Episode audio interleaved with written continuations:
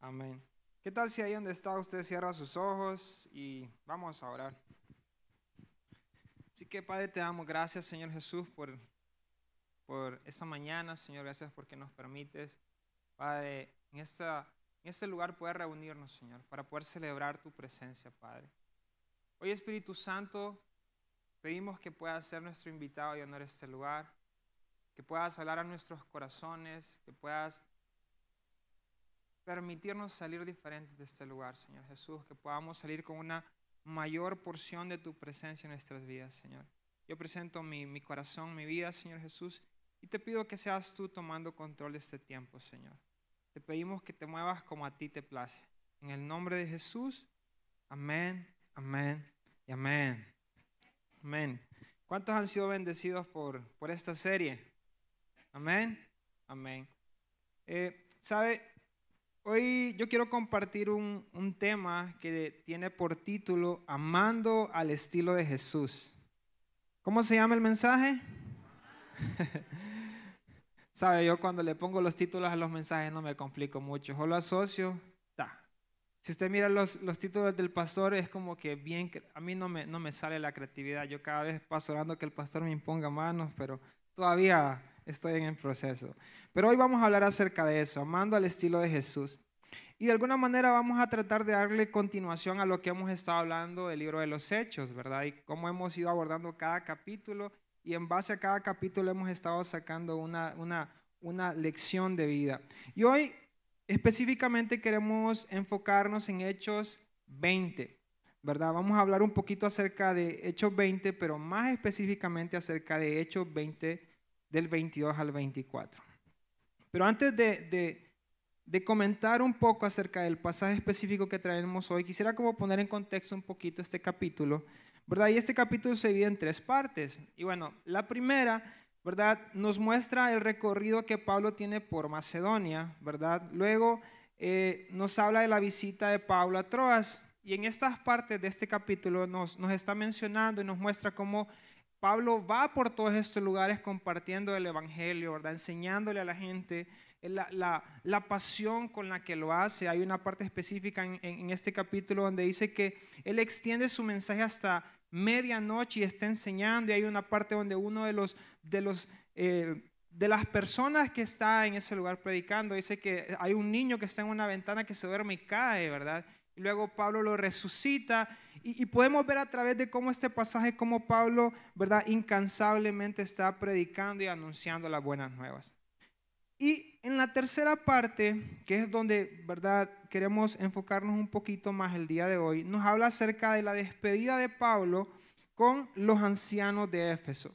En, en, capítulos previos nos han puesto un poquito más en contexto sobre la, la, iglesia de Éfeso y en esta parte específica de este capítulo nos muestra que Pablo dice que, ¿verdad? Él, él va precisado por llegar a Jerusalén y que, ¿verdad? De alguna manera no quiere perder tiempo y llama a estos ancianos para que a ese lugar, ¿verdad? Se reúne con ellos y nos narra cómo Pablo empieza a hablarles, ¿verdad? A esos ancianos y les empieza a comentar cómo él ha entregado su vida por el Evangelio, como Él apasionadamente ha compartido, ¿verdad? Menciona con lágrimas, ¿verdad?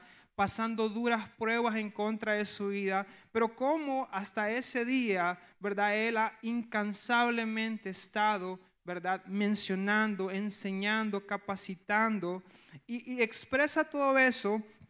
Y finalizando este capítulo, Él empieza como a instruirlos, ¿verdad? Y a, y a como a darles advertencias de cosas que van a surgir, de personas que se van a levantar y que probablemente se levanten para quererlos confundir, ¿verdad? Para quererlos desviar del camino, pero Él les menciona, ¿verdad? Y les dice, ¿verdad? Que Él les ha enseñado y que cada uno de ellos han sido enseñados. Y finaliza este capítulo donde dice, dice la palabra que ellos se arrodillan, ¿verdad? Y comienzan a orar juntos, pero realmente es impactante porque la palabra menciona en este capítulo que Pablo les dice a ellos, hoy va a ser el último día que me van a ver. Ustedes no me van a volver a ver.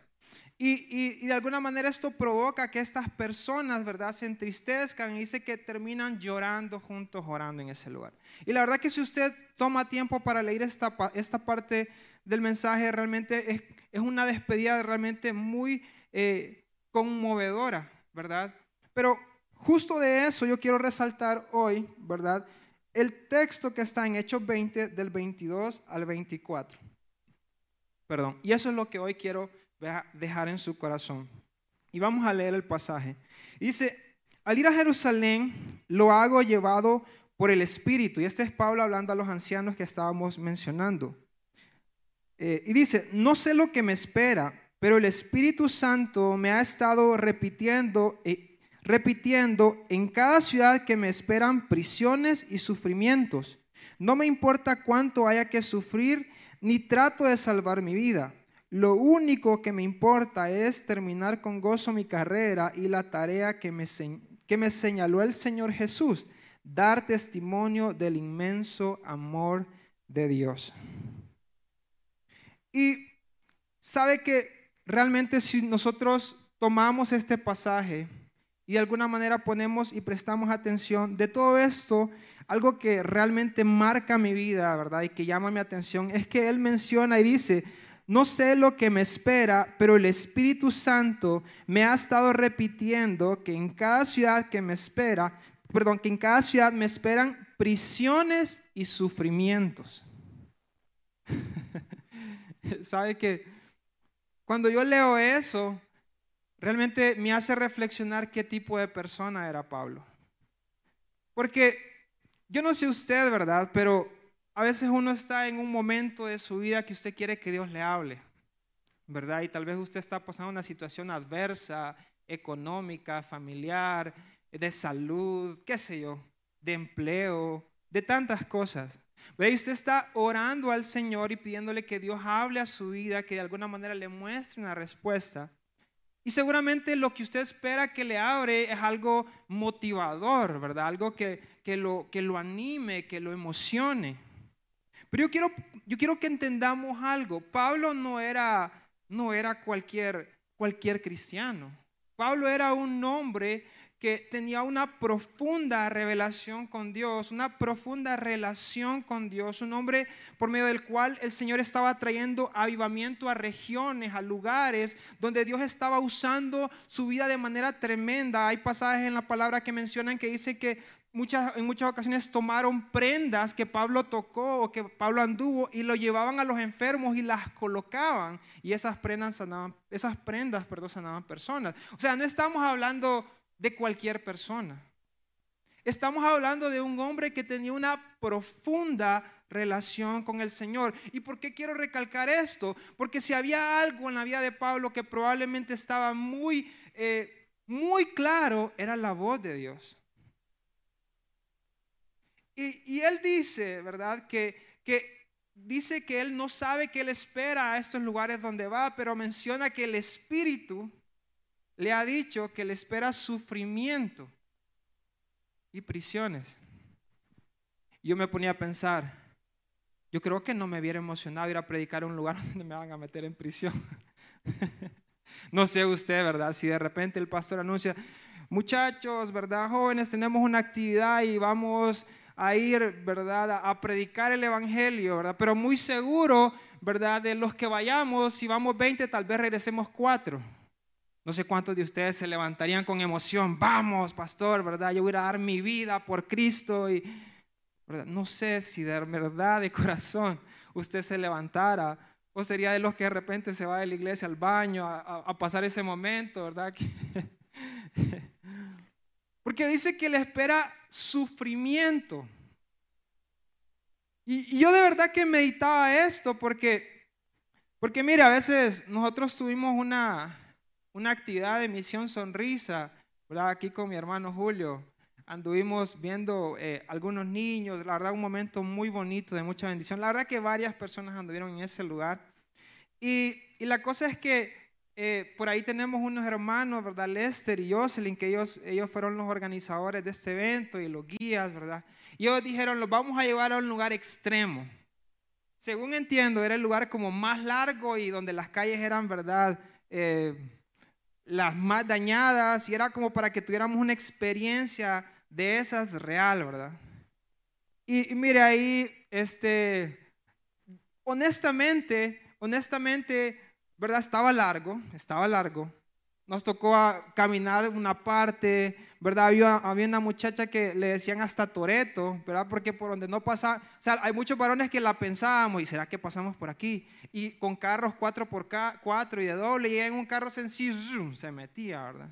Y mire, pasamos tantas emociones, que si vamos a pasar este puente, que si nos vamos a quedar, que, ¿verdad? Hay tanta cosa, y llegamos al lugar.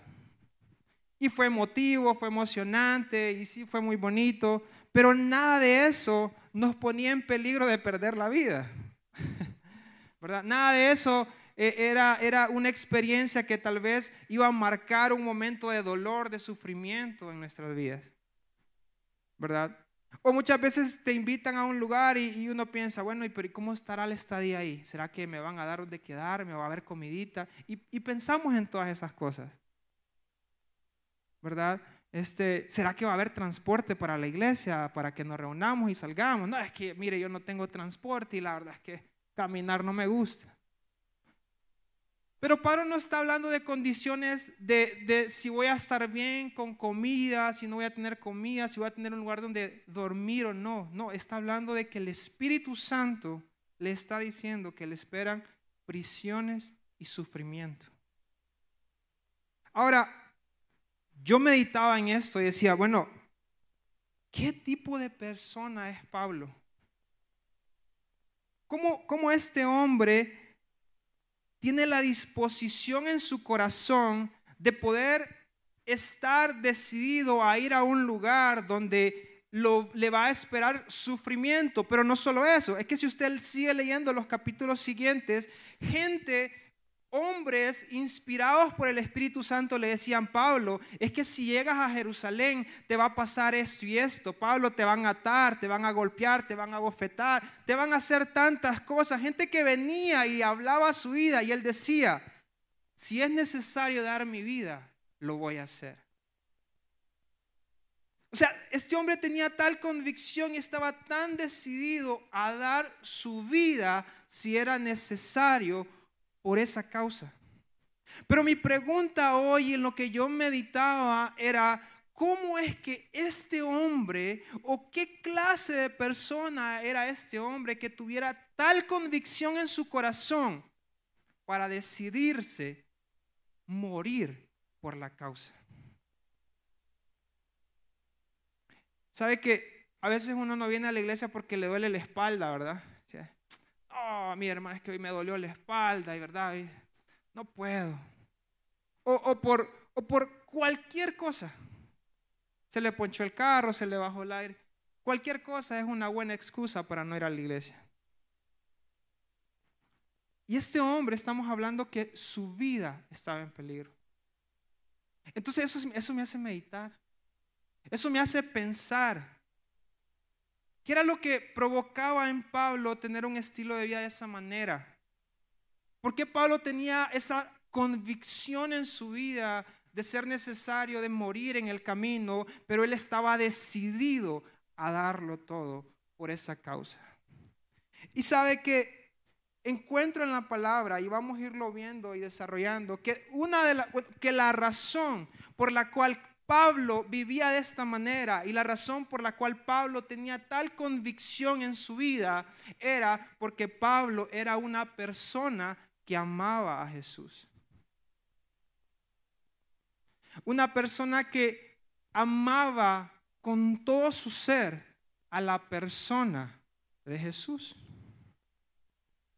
Ahora, usted me podría preguntar, ¿verdad? Y podríamos ver, bueno, ¿y, y qué es el amor? O sea, ¿cómo definimos el amor? Y sabe que, ¿verdad? Si usted busca la palabra amor, le van a salir términos como significados como sentimiento eh, de, de vivo afecto o inclinación hacia una persona, cosa a la que se le desea todo lo bueno.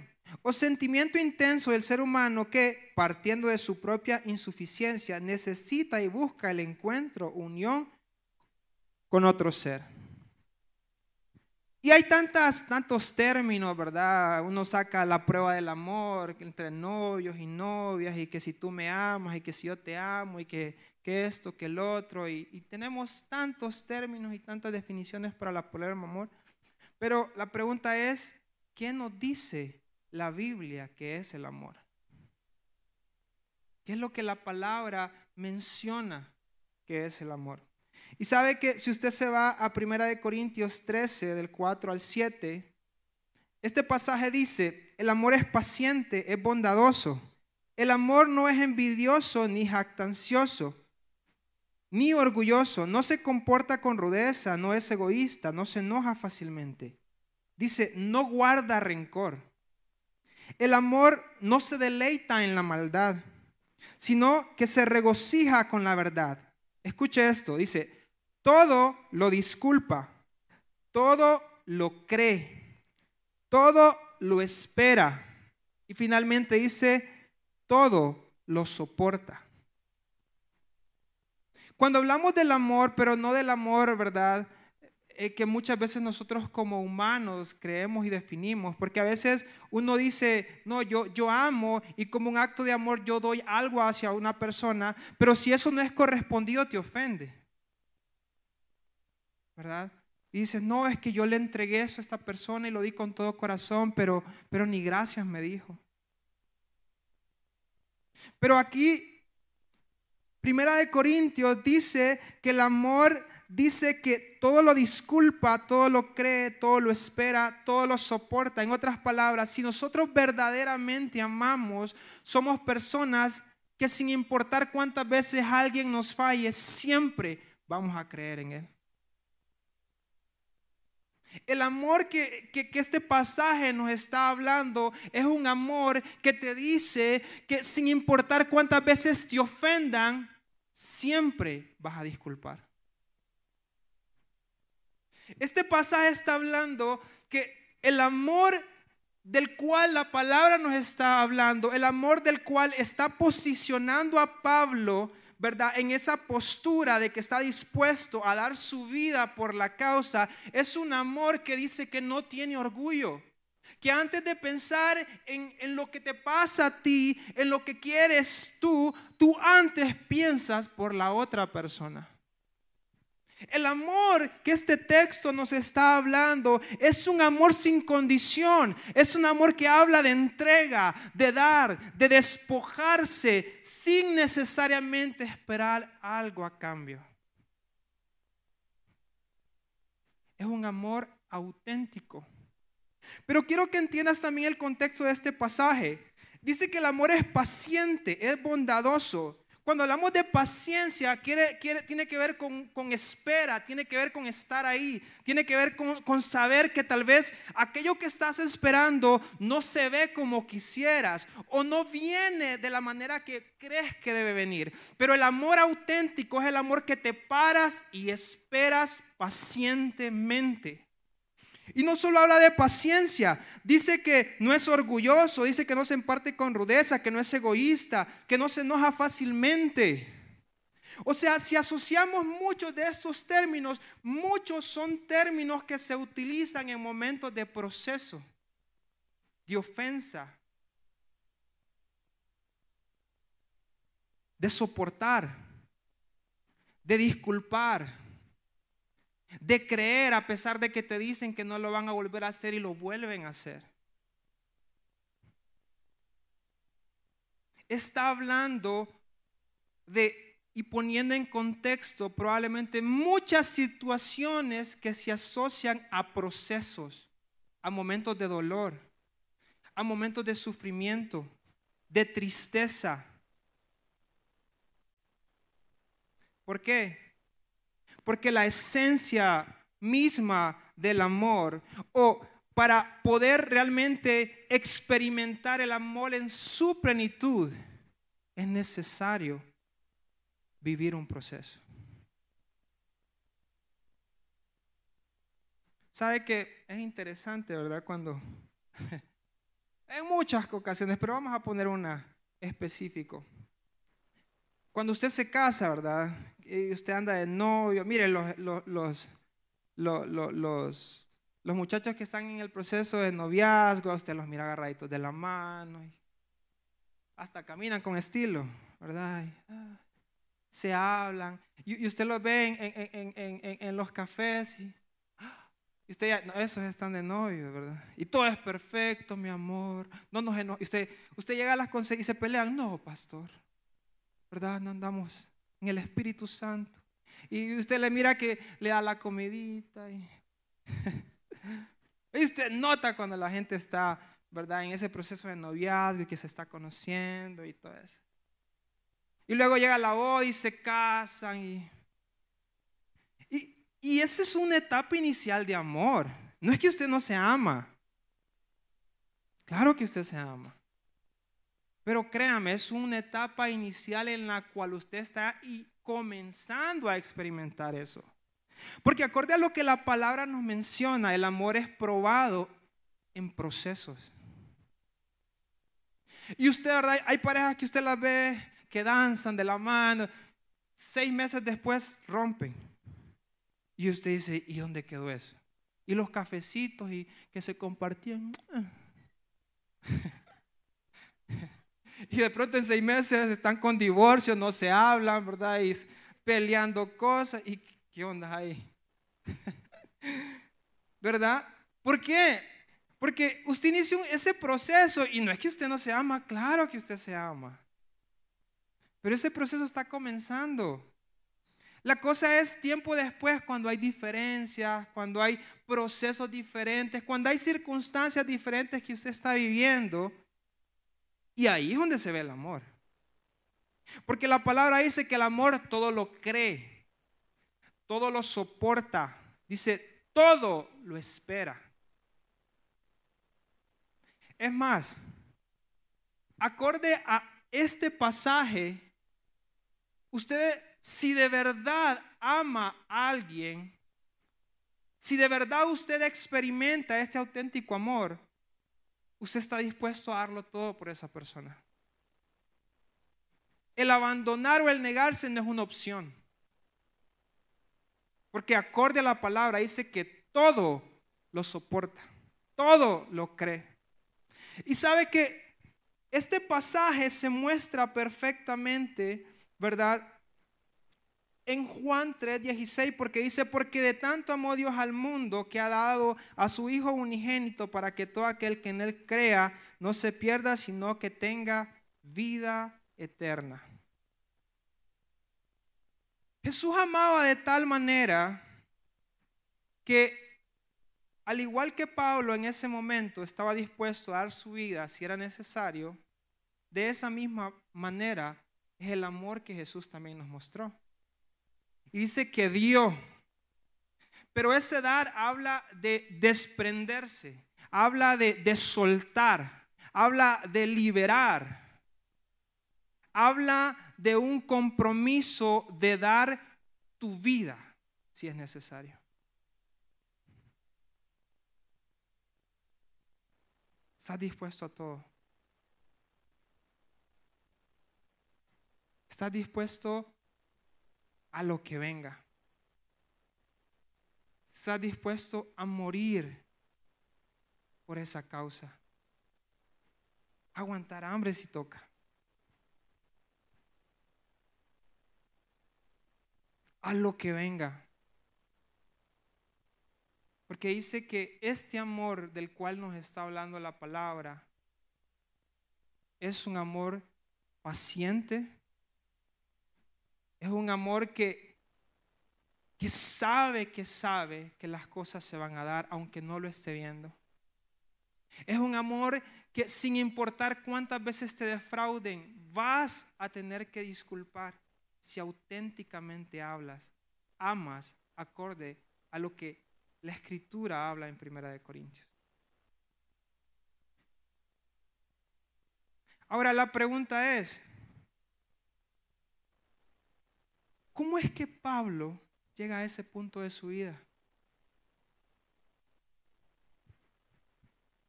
¿Cómo, cómo es que Pablo llega a estar parado en ese momento y tener tal convicción en su vida de decir, el Espíritu Santo me dice que me esperan prisiones y sufrimiento, pero si es necesario, moriría por ello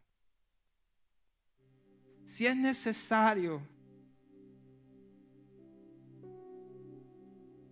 daría mi vida.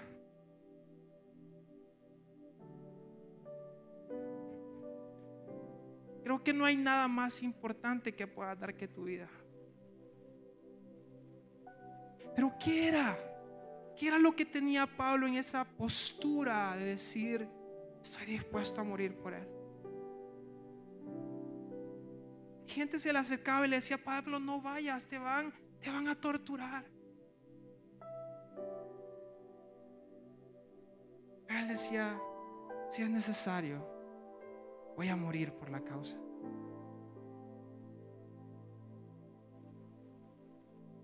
¿Cómo podríamos nosotros vivir de esa manera? ¿Qué sería necesario que hoy en día vivamos para que vivan personas y se levanten personas al igual que Pablo?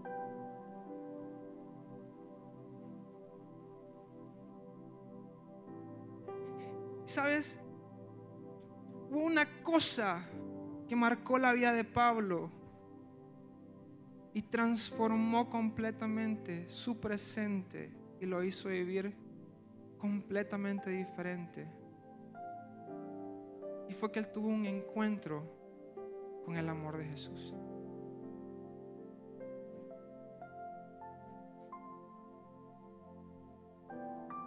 Y ese encuentro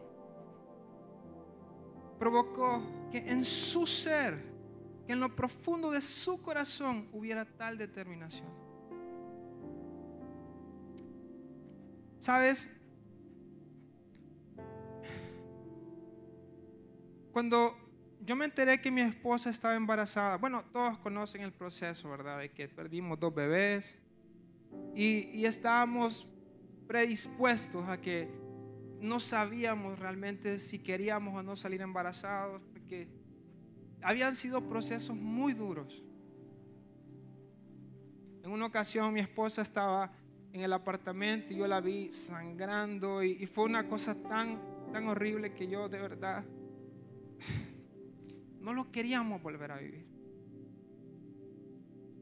Y la cosa es que cuando ella me habla y me dice, mi amor, estoy embarazada, Obviamente uno de esposo, ¿verdad? Uno tiene que darle fuerza y en medio de un proceso tan difícil, ¿verdad? Y yo, yo no estaba con ella en ese momento.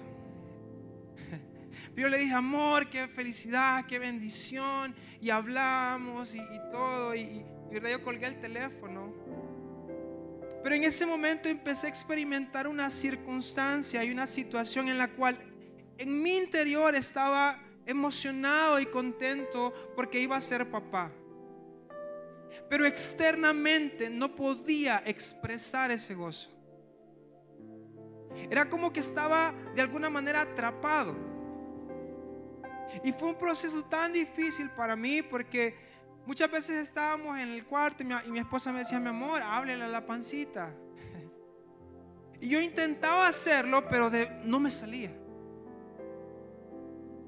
Y me costaba tanto vivir ese momento porque yo quería expresar ese, esa emoción, pero no lo lograba. Y yo oraba y le decía, Señor, no entiendo lo que estoy viviendo. ¿Por qué no me permites experimentar esto? Y la cosa es que todo el embarazo pasé de esa manera. Se llega el día y nosotros teníamos cita un viernes para chequeo de rutina, llegamos a donde el doctor y entonces el doctor nos revisa, ¿verdad? Y, le dice, no, miren, todo está bien. Lo único que he notado es que tiene poco líquido, ¿verdad? Y, sería bueno que vinieran el lunes de la otra semana. Ya estábamos en fecha de, de, programar cuándo sería la cesárea y todo eso. Está bien, pasó el fin de semana. Nosotros llegamos el lunes donde el doctor. Según nosotros estamos esperando que nos digan, ¿verdad? Para tal fecha, no sé. Y el doctor la mira y sale y dice, tienen que venir hoy o mañana y no teníamos nada listo. Ahí nosotros así, yo como que, sí, me dice. Salimos como locos a comprar, a listarnos y llegamos al hospital. Al final hicieron el siguiente día, el martes. yo no, sé cómo explicarle, yo me sentía que lloraba, ansioso, no, sabía ni qué sentir. Y, y, mi esposa está en la camilla, ¿verdad? Y me torturaron, la verdad, en el hospital. Porque se llevan a Marcia y la meten al quirófano y yo estoy afuera esperando, ¿verdad? Supuestamente me iban a, decir, ¿verdad? Yo creo que las la enfermedades se les olvidó que yo existía. Porque yo estoy ahí en, en, el cuarto esperando, como a los 15, 20 minutos más o menos yo escucho que llora un bebé. ¿Verdad? Yo esperando nada. Estuve sin mentirles como una hora que yo, yo ya, ya me moría ahí en el cuarto. Y nadie me decía nada. Y salgo, ¿verdad? Y voy a la cuna y miro que hay una bebé ahí. Pero yo le había dado a, la enfermera la ropa de Camila. Y como no veía que tenía la ropa, yo dije, no, no es Camila. Y yo seguía con aquella. O sea, nadie me decía. Yo creo que yo andaba como cara a saber de cómo ahí. Cuando regreso al cuarto, me encuentro a la enfermera y le digo, oígame, ¿qué pasó con mi esposa? y me dice, no, usted su esposa ya su bebé está en la cuna. ¿Qué rato? Me dice. Yo quería liberarle. capaz me hubiera dado un infarto aquí, me hubieran tenido que hospitalizar y ni hubiera conocido a Camila. ¿eh? Ahora mire, cuando me dicen Camila está en la cuna, yo me sentía nervioso. No sabía qué iba a hacer al momento de verla. Y y la cosa es que quiero que me entienda. He estado nueve meses que no he podido decirle con total libertad que la amo porque no me sale. No es que no lo siento, que no me sale. Y la cosa es que yo entro, no había otro bebé todavía. Y yo entro y veo, ¿verdad? Que está el bebé, la bebé ahí. Y yo, o sea, como que quería llegar y no llegar. O sea, estaba tan nervioso. Y la cosa es que me asomo, ¿verdad? y, y la veo y estaba con sus ojitos y me estaba viendo. Y cuando yo la veo, fue como que aquel proceso de nueve meses se rompe. Y literalmente puedo experimentar que se siente ser papá. Y la cosa es que la veo ahí tan tierna, tan pequeña tan indefensa. Y sentía que como que el Señor me decía, aquí está tu regalo.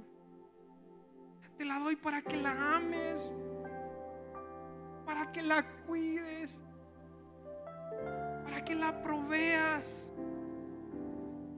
para que des todo por ella. Y la cosa es que cuando yo tengo esa experiencia, empiezo a llorar, Pero yo cuando lloro es grave usted.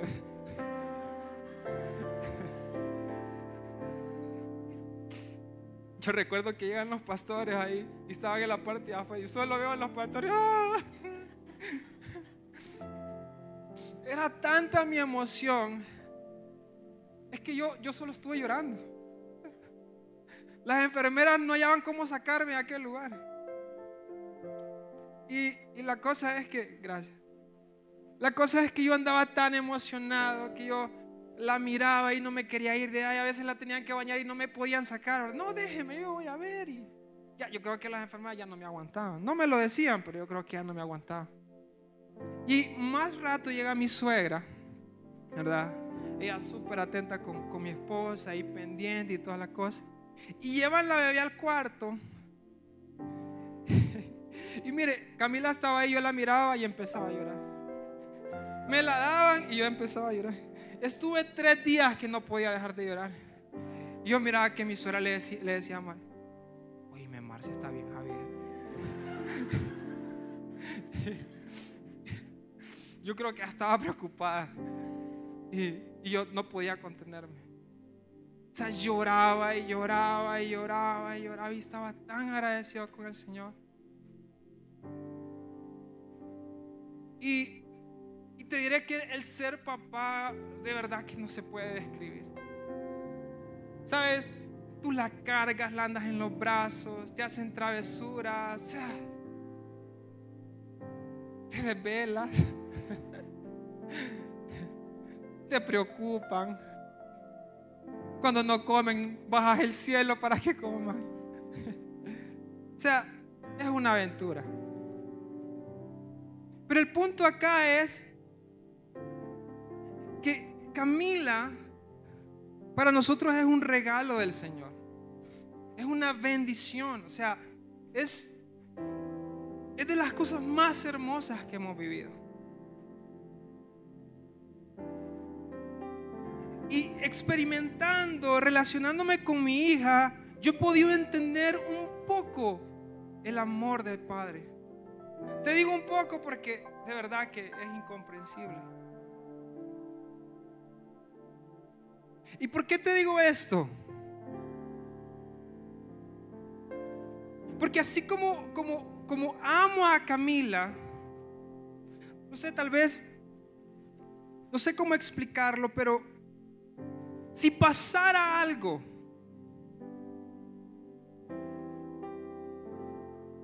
si me encontrara en una circunstancia donde alguien viniera delante de mí y me dijera necesitamos pagar el precio por la vida de muchas personas que van a morir. Y me pidieran a mi hija, la, que he visto crecer, que he cargado en brazos, que he amado con todo mi ser. La única razón por la cual yo la podría dar sería quizá viviendo y experimentando este amor que habla Primera de Corintios. Un amor tan profundo en mi ser por esa causa que tendría la capacidad de, de decirle, aquí está mi hija, aquí está mi princesa. Todavía no, no soy capaz de razonar eso. Pero si lo pudiera hacer,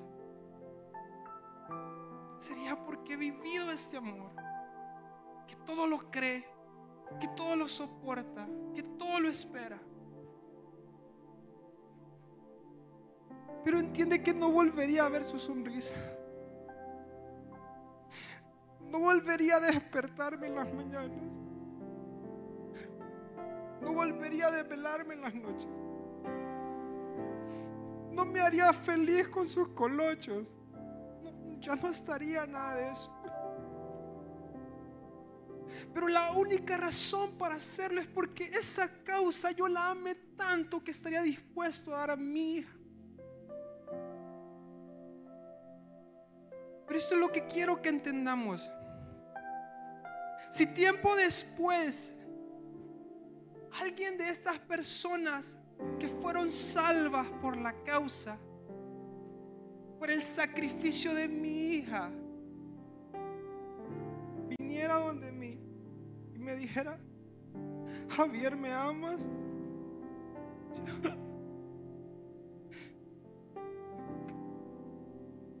No podría comprender esa pregunta si te di, di mi hija. Di a mi princesa. ¿Cómo me preguntas si te amo? Claro que te amo.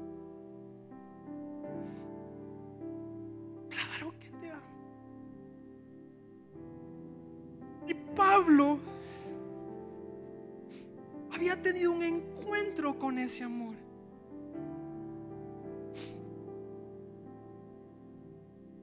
Pablo había sido alguien que de primera mano había experimentado el amor del Padre.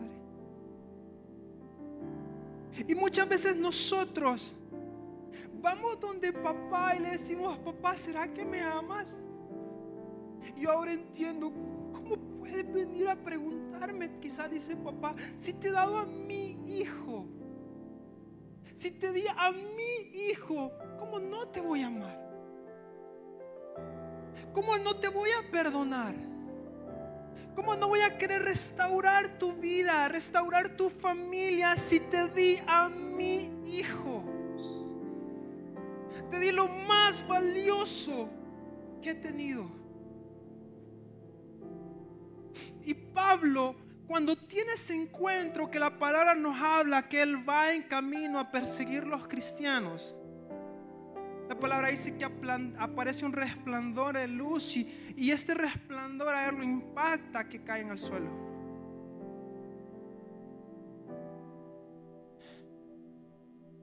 Y aquel momento, aquel encuentro que tiene con este amor, un amor que no lo juzga, un amor que cree en Él a pesar de, haber perseguido cristianos.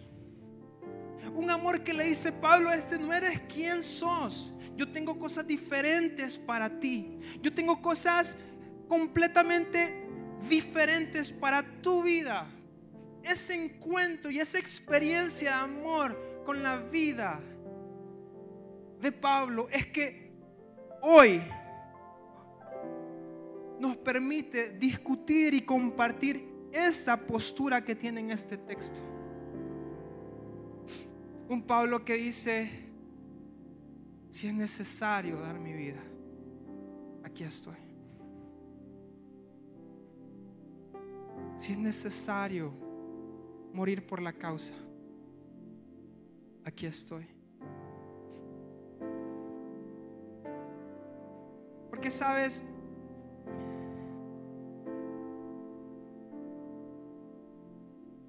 muchas veces nuestro amor para con Dios, nuestro servicio para con Dios es condicionado. Muchas veces es condicionado tal vez si se cumplen las cosas que esperas en tu vida. No es que si el Señor me da el trabajo que estoy esperando, entonces yo te voy a servir. Tal vez no lo decimos, pero sí actuamos. No, porque si el Señor entonces hace esto conmigo, entonces yo sí te voy a amar. Pero cuando pasa algo difícil en tu vida, cuando te despiden del trabajo, o cuando no está saliendo del todo bien,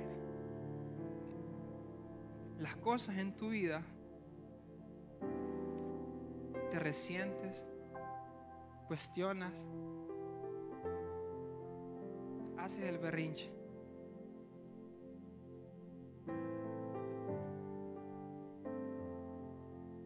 Le reclamas. quiero reflexionar en eso hoy. ¿Qué tipo de amor tengo yo por Jesús? Y no solo entender eso. Entender que hoy el Señor quiere que entendamos que lo ha dado todo por nosotros. Amén. Él dio a su Hijo.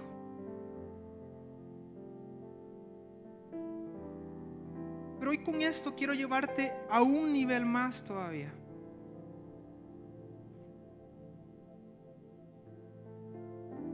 ¿Qué pasaría si la casa de tus sueños nunca viene?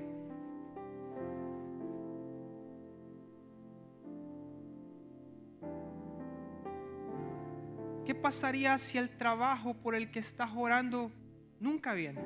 Y no me malinterpretes, no estoy diciendo que no te lo va a dar el Señor, pero ¿y si no te lo diera?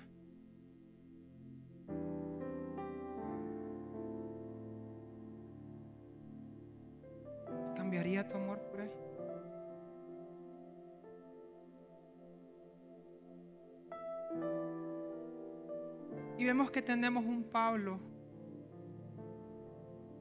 que entiende y sabe que fue creado por Él y para Él.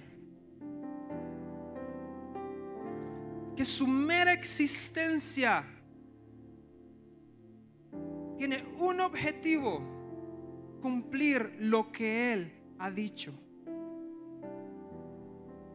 Que si pasa o no pasa, que si muere o lo emprisionan,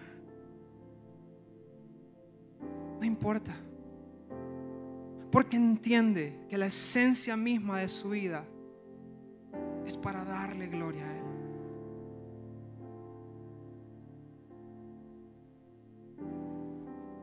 Yo creo que el Señor en este tiempo va a levantar una generación como Pablo. Una generación que no va a escatimar. Una generación que no va a argumentar. que va a entender que su vida, su mera existencia, tiene un propósito y se debe a Él. El que tengas o no cumplidos tus sueños o anhelos no va a ser una limitante para que te deje el Señor. Porque va a levantar una generación de personas que al igual que Pablo van a saber y entender que lo que venga, bueno o malo, será para la gloria de Él. Amén. Sabes que yo seguí muy, muy de cerca el proceso del, de, del salmista Julio Melgar. Y te diré que oraba por él. Y para mí fue tan impresionante la vida de ese hombre. Porque ver a ese hombre con un cáncer terminal y en la, en la situación que estaba, en un escenario hablando de fe, rompió mi corazón.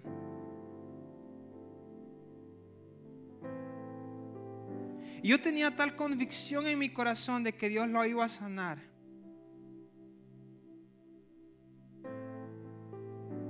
Que cuando yo recuerdo que estábamos, andábamos comiendo con unos, con unos amigos y me dicen murió Julio Mergar. Casi lloro en el momento. Me tuve que ir a un baño.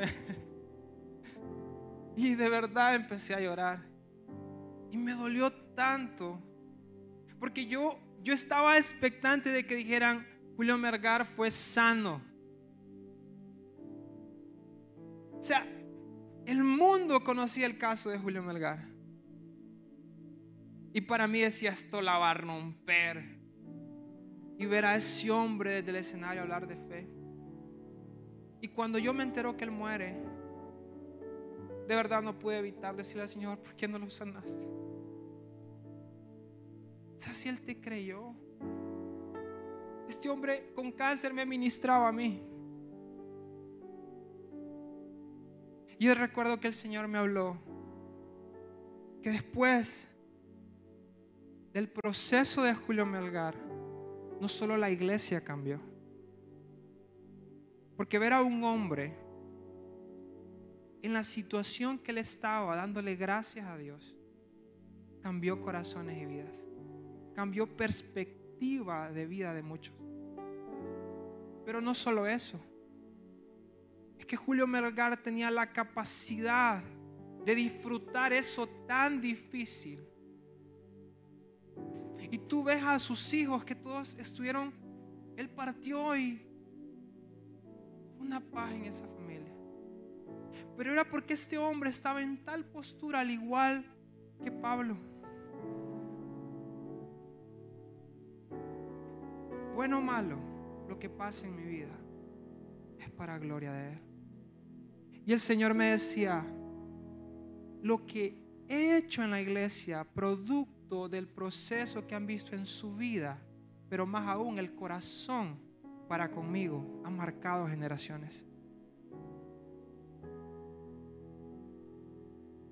Y se marca un tiempo antes y después de este evento. Nadie aquí te puede garantizar si va a ser difícil o va a ser fácil los años que acontecen y que vienen para tu vida. Seguramente van a haber pruebas. Y van a ser difíciles. Pero vas a tener que entender que en este tiempo se va a tener que levantar una generación de personas que al igual que Pablo digan, estoy dispuesto a dar mi vida. Estoy dispuesto a darlo todo. Si es que mis sueños se cumplen o no. Para Él es la gloria. Vivo por Él y para Él. Amén.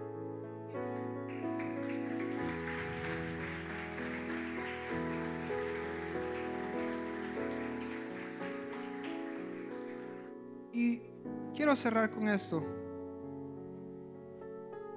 Un día estaba orando en mi cuarto. Estoy de rodillas, adorando.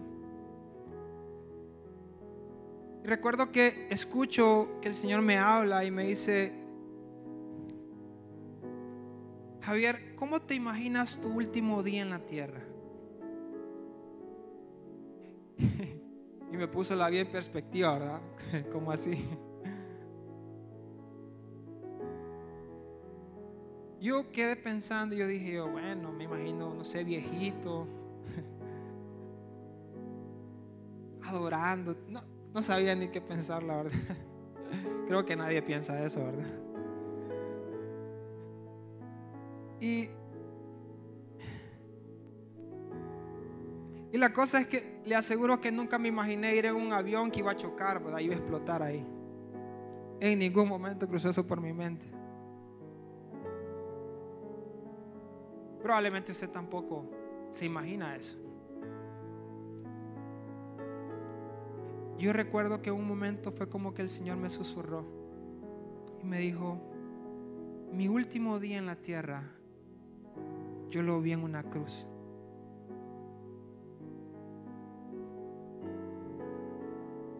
Entregando mi vida. Dándome completo por amor a ti. Y sabes que eso partió mi corazón. Porque quiero que entiendas algo. Nadie de nosotros sabemos cómo va a partir. No lo sabemos. Pero seguramente si el Señor te dijera, ¿verdad? voy a inventar un nombre ¿va? para no atinarle a nadie que se... eh, Remigio. Nadie se, llama Remigio aquí, ¿verdad? y si hay, perdónenme. Remigio. como, Pablo, te habla el Señor. Remigio, en el 2025 vas a ir en tu carro y te va a atropellar una rastra a las 12 y media AM. ¿Te imaginas cómo viviría su vida Remigio? Estoy en el 2022, 2023. Señor. Y esperar ese momento sería una tortura. Pero quiero que entiendas el amor que Jesús tuvo por nosotros. Cada paso que daba, cada día que pasaba, lo acercaba a la cruz. Cada acontecimiento en su vida lo dirigía a la cruz. Y no solo lo dirigía a la cruz, él sabía que iba a morir en la cruz. Si nos ha amado de esa manera, si se ha entregado de esa manera por nosotros, ¿Cómo podemos cuestionar su amor? ¿Cómo podemos cuestionar que quiera sanarnos, restaurarnos, cambiarnos? Si dio su vida por amor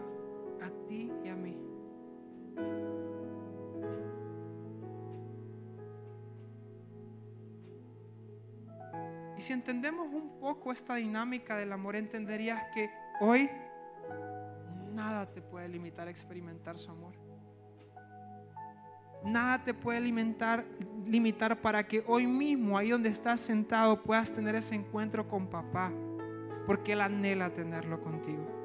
Él anhela amarte, Él anhela restaurarte, Él anhela cambiarte, Él anhela eh, ungirte, Él anhela llenar completamente tu vida. Él ya lo dio todo. ¿Qué tal si ahí donde estás, cierras tus ojos?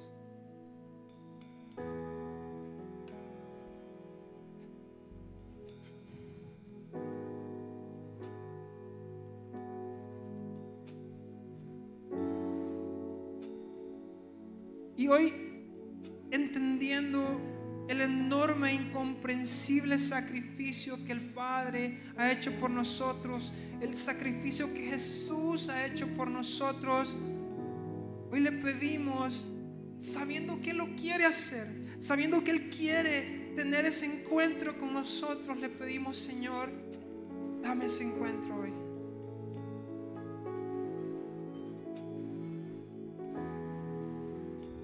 Dame ese encuentro hoy. Que ese, amor tan profundo pueda, volverse más real en mi vida.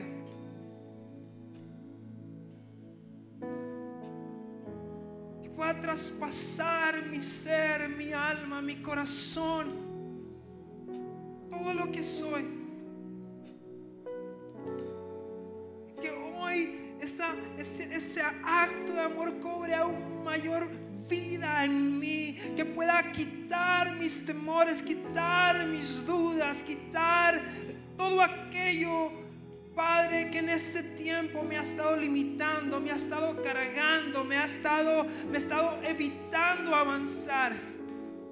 Que ese amor que diste al dar a tu Hijo hoy pueda volverse completamente real en mi corazón, en mi mente, en mi alma, en mi familia. Que hoy, Señor, se marque un antes y un después. Y que tenga presente cada día de mi vida que ya pagaste el precio, un precio incomprensible, un amor que no logramos dimensionar, pero que se vuelva profundo en mi corazón y real